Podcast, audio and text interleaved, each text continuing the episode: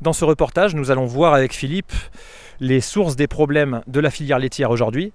Nous allons tenter de comprendre pourquoi l'agriculture familiale se meurt en France et nous allons tenter de trouver des solutions.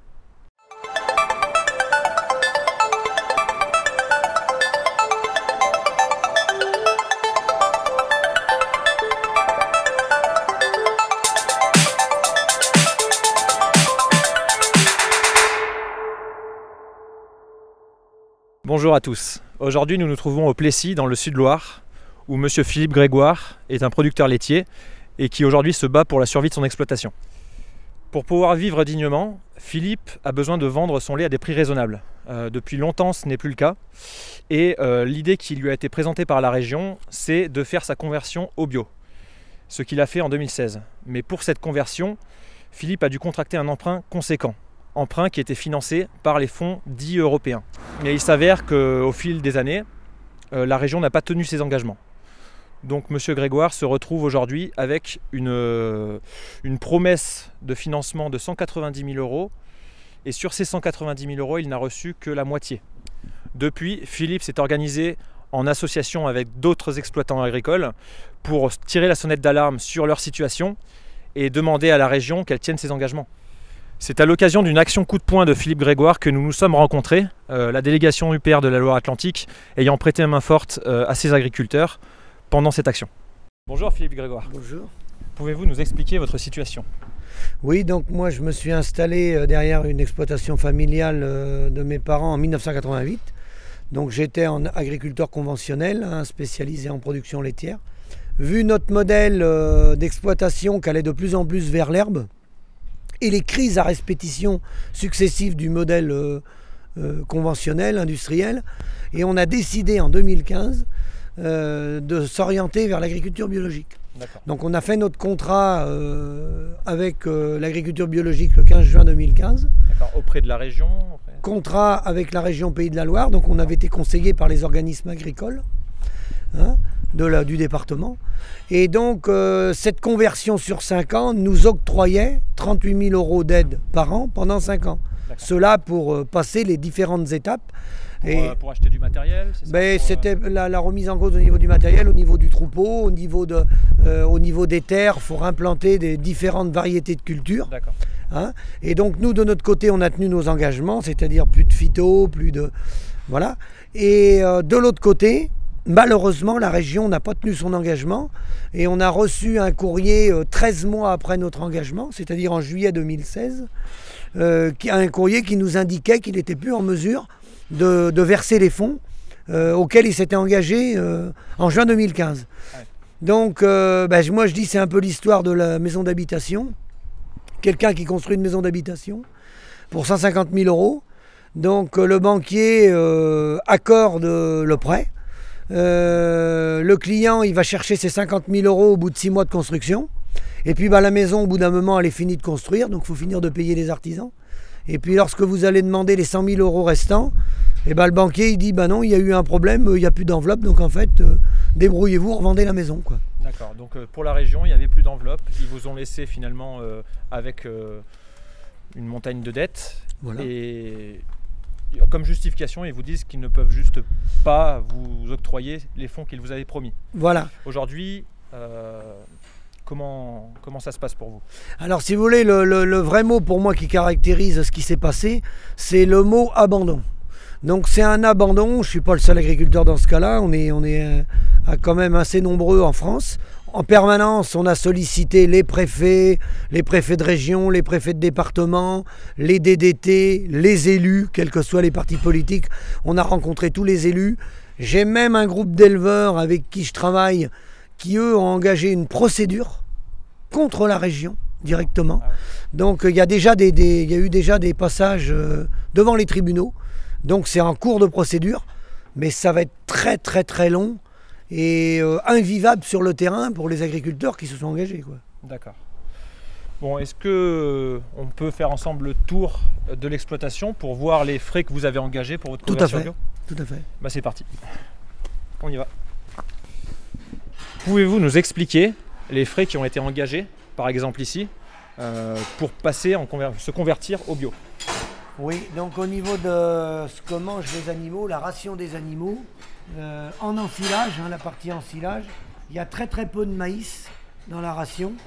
Euh, c'est beaucoup des mélanges à base d'ensilage d'herbe avec du trèfle, des trèfles que j'ai dû acheter les semences pour implanter dans mes parcelles pour que les vaches euh, aient tout ce qu'il faut dans la ration et pour ne pas acheter, d'aliments extérieurs.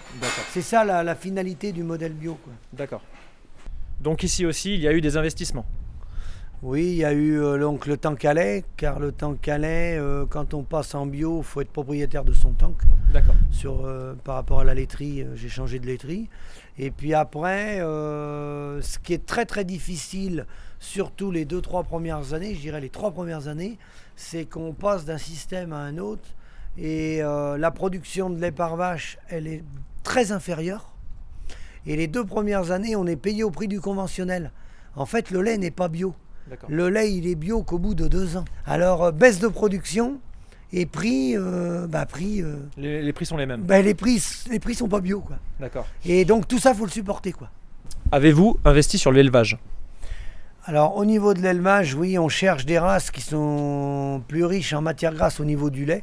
Donc on fait du croisement avec de la race jersiaise. Donc on a investi dans, des taureaux jersiais. Donc ici aussi, euh, vous avez dû faire des investissements Oui. Donc au niveau des clôtures, euh, piquets de clôture, euh, fil de clôture, on, est pour faire un pâturage, ce qu'on appelle le pâturage dynamique en bio.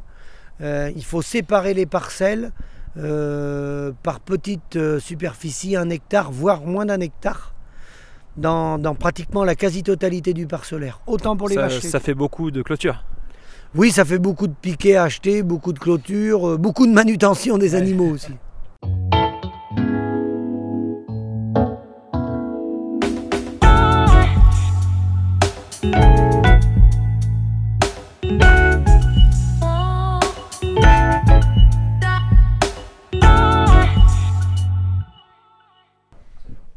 Monsieur Grégoire, on est chez vous maintenant. Merci de l'accueil. Et j'ai quelques questions à vous poser. Euh, je vais commencer par la première. Comment vous a-t-on présenté le programme de financement et euh, est-ce que vous avez eu des garanties? Alors, le programme de financement, il est présenté par les organismes agricoles, Chambre d'agriculture, Gabanjou, Sivam. Euh, il fonctionne comme ça depuis toujours. Et ceux qui sont passés en bio historiquement ont toujours eu euh, le versement de, leurs aides. Là, simplement, euh, depuis quelques années, ils n'ont pas anticipé l'arrivée massive de producteurs en bio. C'est un manque d'anticipation des politiques, euh, c'est un problème de gestion des enveloppes qui a conduit à cette catastrophe. D'accord. Et est-ce que vous avez eu des garanties? Il n'y avait pas de garantie. C'est des décrets qui sont signés euh, au niveau régional par des politiques, avec des enveloppes attribuées. Et comme ils ont mal géré ce dossier-là, ils se sont retrouvés piégés à leur propre piège, mais avec les conséquences, non pas pour les élus, mais pour les éleveurs. Qui décide de l'attribution des aides? Alors l'attribution des aides, euh, c'est la région, puisque c'est des aides qui viennent de l'Europe et euh, une partie de l'État. Mais l'État a décidé de renvoyer la gestion des aides bio par région. Donc c'est bien la région qui décide. Comprenez-vous la cause de la baisse du prix du lait en France? Oui, parce qu'en fait, euh, en 1984, Michel Rocard avait mis en place les quotas laitiers. Hein, ça avait été instauré euh, donc euh, en Europe. pour la raison qui est la suivante, c'est que s'il n'y a pas de gestion des volumes par par définition, c'est comme le groupe Renault, s'il produit plus de voitures qu'il est capable d'en vendre, on va à la catastrophe. Et donc ça avait un peu limité l'hémorragie du départ des producteurs de lait. Mais ensuite, euh, à l'arrivée des années 2000, sous la pression des libéraux, l'Europe a souhaité libéraliser les marchés et a souhaité euh, faire sauter les quotas laitiers, avec bien sûr le feu vert euh, des grands syndicats européens agricoles, très libéraux, qui euh, sont généralement les grands syndicats à, leur tête, leurs responsables sont en même temps les présidents de coopératives, donc ils sont en même temps gérants de l'agroalimentaire, donc ils ont tout intérêt pour acheter la matière première moins chère à ce qu'il y ait du volume. Donc euh, bah, c'est une folie pure dans la mesure où 7% des échanges sur la planète donnent l'indicateur de prix du lait euh, au niveau mondial. D'accord. Et est-ce qu'il y a une pression qui est faite de la part de ces grands industriels euh, sur les coopératives, sur les exploitants, pour que les prix restent bas? Est-ce qu'ils ont une, dire, un argument à donner pour, euh, pour garder les prix bas? Est-ce que ils peuvent acheter à l'étranger, par exemple, le lait? Ah oui, tout à fait. Depuis le début, euh, après les quotas laitiers, déjà, le, vilain méchant loup, c'était les Hollandais. On nous disait, maintenant, c'est plus les Allemands. On a eu les Danois. Ben, ça tourne régulièrement. On peut avoir. Euh, bon, voilà. Donc, c'est des arguments parce qu'en fin de compte, les multinationales qui achètent le lait, les grands groupes, Sodial, Lactalis, tous ces gens-là, et la grande distribution, comme on est dans un marché ouvert et libre, ils peuvent acheter du lait effectivement à l'extérieur. Donc ils nous mettent en concurrence entre nous, les agriculteurs. Mais un agriculteur allemand n'est pas plus riche qu'un agriculteur français. En fait, ça tire tout le monde vers le bas. Ce, marché-là, euh, ce, système-là tire tout le monde vers le bas. À qui vous pensez que la chute euh, du nombre d'agriculteurs en France profite finalement? Parce qu'elle ne profite pas aux agriculteurs, mais euh, est-ce qu'il y a quelqu'un qui profite de ça aujourd'hui?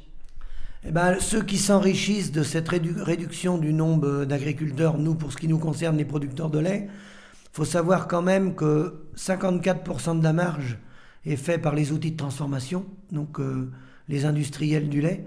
Donc eux, euh, en nous mettant en concurrence euh, de façon déloyale avec les autres agriculteurs sur le, du, des autres continents, qui ne gagnent pas leur vie mieux que nous, parce que cette mise en compétition les uns entre les autres tire tout le monde vers le bas, euh, leur permet à eux de regrouper la collecte, c'est-à-dire qu'au lieu de, de, collecter le lait comme dans les années 80 dans 400 000 exploitations, hein, euh, aujourd'hui il, il va rester 55 000 points de collecte, et à horizon 2030-2035, euh, il y aura peut-être plus que 15 000 fermes en France qui feront du lait qui seront complètement euh, aux mains du, réseau bancaire, parce que ça sera de tels taux d'endettement qu'on n'est même plus propriétaire de nos exploitations.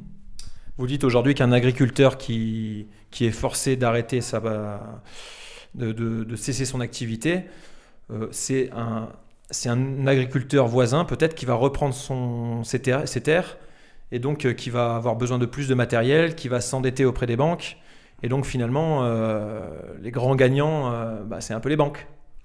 Les grands gagnants, c'est les banques, c'est les multinationales du lait, c'est la grande distribution qui, elle, est en bout de chaîne et prend toujours sa marge. Et puis, le, comme la PAC, le budget de la PAC qui est distribué, avant, elle était partagée par, plusieurs, par un plus grand nombre d'agriculteurs. Aujourd'hui, moins il y a d'agriculteurs, moins ils sont nombreux à se partager le gâteau de la PAC. En fait, la PAC, elle a, eu un côté pervers, c'est que c'est une subvention qui a été mise à l'hectare. Et comme elle a été mise à l'hectare, plus on fait la course aux hectares, plus on ramasse de PAC. Mais quand on l'analyse bien, euh, c'est pas au départ, quand elle a été mise en place en 92, ça s'appelait aide compensatoire aux surfaces cultivées. C'était fait pour compenser la baisse des prix. Aujourd'hui, moi, je l'appelle la prime pour l'emploi. Parce que ça, ça nous permet de travailler, de survivre, mais de plus vivre. Puisqu'il y a 50% des agriculteurs qui gagnent moins de 350 euros par mois.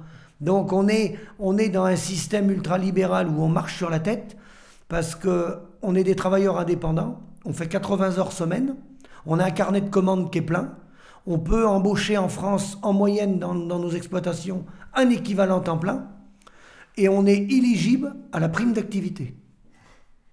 Donc merci le, merci le modèle libéral. D'accord. Merci pour ces précisions. Euh, est-ce que cette situation est régulière euh, chez les, justement chez, les exploitants agricoles? Est-ce que vous connaissez des personnes dans votre entourage euh, qui sont dans la même situation que vous? Oui, bien sûr, la situation elle est généralisée. C'est caché par la profession et surtout par nos responsables professionnels car bah, c'est des choses qu'il ne faut pas divulguer dans la mesure où ça fait tourner tout un business, le machinisme agricole, les semenciers, les... il y a beaucoup de gens qui gagnent énormément autour du monde agricole, hormis les multinationales et la grande distribution, je parle de tous les intermédiaires, ils sont très très nombreux, très très nombreux. Et donc, euh, le système est bien caché pour continuer. La pauvreté s'accentue d'année en année. Euh, ceux qui sont moins impactés, je vais vous expliquer, c'est très simple, c'est ceux qui se sont moins spécialisés. C'est-à-dire quelqu'un qui s'est spécialisé en viande bovine, un couple qui vit que de la viande bovine ou un couple qui vit que du lait est beaucoup plus impacté que des gens qui se sont diversifiés. Euh, beaucoup de gens dans les exploitations agricoles ne peuvent plus vivre, donc les épouses travaillent à l'extérieur. Donc quand il y a des salaires extérieurs, où, il y a plusieurs ateliers, il y en a qui ont, mis en place de la volaille, euh, les bâtiments au bout d'un moment sont amortis, ça atténue un peu l'onde de choc. Mais tous ceux qui se sont spécialisés, pensant vivre de leur production, de leur métier dignement, ils sont ruinés. Que demandez-vous aujourd'hui? Eh bien, il faut revenir, faut revenir au bon sens euh, agricole et puis il faut demander à nos chefs d'État de revenir au bon sens. C'est-à-dire, il faut dénoncer les accords de libre-échange, il faut reprendre notre souveraineté nationale, reprendre notre monnaie et faire des accords de juste échange, mais pas des accords de libre-échange, car le libre-échange ne peut pas fonctionner pour une raison simple. Euh, un producteur de lait ne peut pas avoir le même coût de production en France, en Allemagne, en Chine, en Inde ou en Australie. Rien que de, de fait déjà de par des conditions climatiques, rien que de par le climat déjà, on a des différences de coûts de production, c'est logique, on n'a pas les mêmes pluviométries. Après, il y a le social, il y a l'environnemental qui rentre en ligne de compte. Donc on, marche complètement sur la tête. On, est avec un prix mondialisé et on a des gens autour de nous qui fonctionnent dans une, dans une économie avec un PIB territorialisé. C'est-à-dire que les services qui travaillent autour de nos exploitations, eux, ils facturent au coût franco-français. ils dépendent du PIB territorialisé. Et nous, on dépend du PIB mondial. Donc euh, nous, on ne peut pas jouer dans la même cour, c'est pas possible. Avez-vous euh, des choses à ajouter sur votre situation? Eh ben, Moi, au niveau de ma situation, euh, compte tenu du non-respect des aides de la région, on est en train d'entamer des recours pour voir comment on peut récupérer cet argent qui est dû, puisqu'un engagement, c'est un engagement.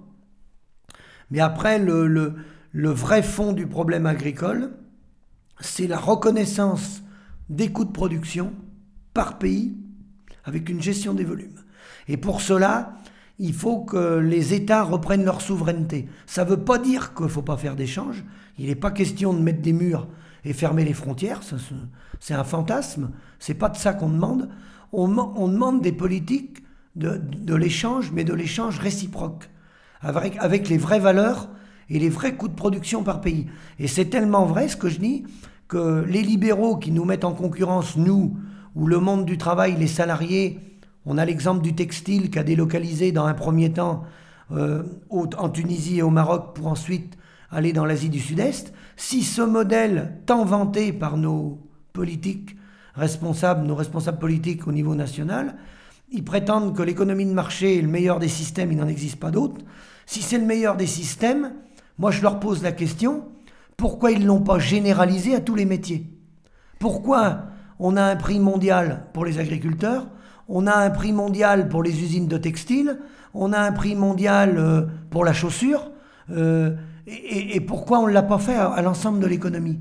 Tout simplement parce qu'on a fait des choix de mettre des gens en concurrence, de détruire des professions au nom du libéralisme et au profit de quelques multinationales quelques multinationales. J'ajoute que, en termes d'emploi net, si on reprenait notre souveraineté, on est capable demain matin, il manque en moyenne un équivalent temps plein par exploitation agricole. Un équivalent temps plein par exploitation agricole. Aujourd'hui, cet équivalent temps plein, il est, remplacé comment? Il est remplacé par des gens qui font 90-100 heures, hein, qui tirent sur leur santé, et puis il est remplacé par les gens, on a une particularité, au niveau agricole, c'est qu'on a les dermatos. Les dermatos, c'est les gens qui travaillent pour la peau. Donc je vais vous dire ce que c'est. C'est le fils qui rentre de l'école à 14 ans le soir, qui travaille gratuitement avec son père sur le tracteur. C'est les parents qui, à la retraite, ne prennent, prennent leur retraite, mais continuent à travailler dans l'exploitation jusqu'à 80-85 ans. Donc ça, c'est pas comptabilisé dans, dans les organismes de centre de gestion. Quand on nous sort des coûts de production et des comptabilités agricoles, par définition, elles sont toutes fausses, les comptabilités agricoles. Puisque les parents travaillent jusqu'à la mort, les enfants travaillent euh, dès l'âge de 10-12 ans sur les tracteurs, c'est le tonton, c'est... Voilà, on est complètement hors sujet par rapport à la société. On est complètement déconnecté du reste de la société. On nous a mis dans un marché mondialisé qui est en train de tuer le monde agricole.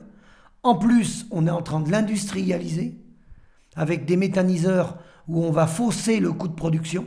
On va raisonner en, revenu global d'exploitation, en OBE globalisé, c'est-à-dire qu'on va prendre les revenus totaux de l'exploitation en introduisant le méthaniseur qui est là pour revendre de l'énergie, ou les panneaux photovoltaïques, qui n'ont rien à voir avec la production laitière et la viande bovine. Donc on va fausser le, prix, le prix réel que le, que le, consommateur devrait payer le, le, bovin, le kilo de viande, le litre de lait, le kilo de volaille.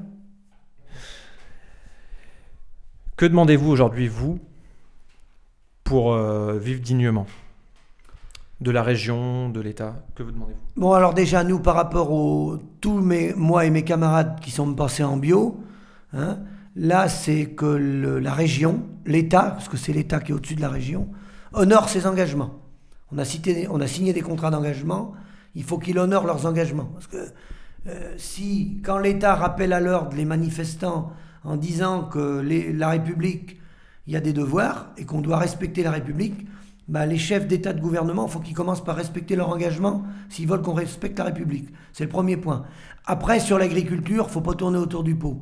Si on ne reprend pas notre souveraineté et si on reprend pas, on ne se détache pas du diktat de la, Commission européenne de Bruxelles et qu'on ne reprend pas notre indépendance sans mettre, sans mettre des murs, il ne s'agit pas de fermer les frontières, on continue de faire des échanges, mais on garde notre souveraineté. Et on met en place une gestion des volumes avec la reconnaissance du coût de production, ça passe par le prix. On ne peut pas travailler sans faire notre facture. Parce qu'on est quand même une des rares professions, je rappelle, que c'est l'industriel qui fait la facture. On vend du lait, on vend des poulets, on vend des cochons, on vend des bovins viande. C'est l'acheteur, c'est Jean-Paul Bigard, le groupe Charal, qui fait la facture. C'est Sodial qui fait la facture c'est Lactalis qui fait la facture. Donc on, est complètement exploité par le système.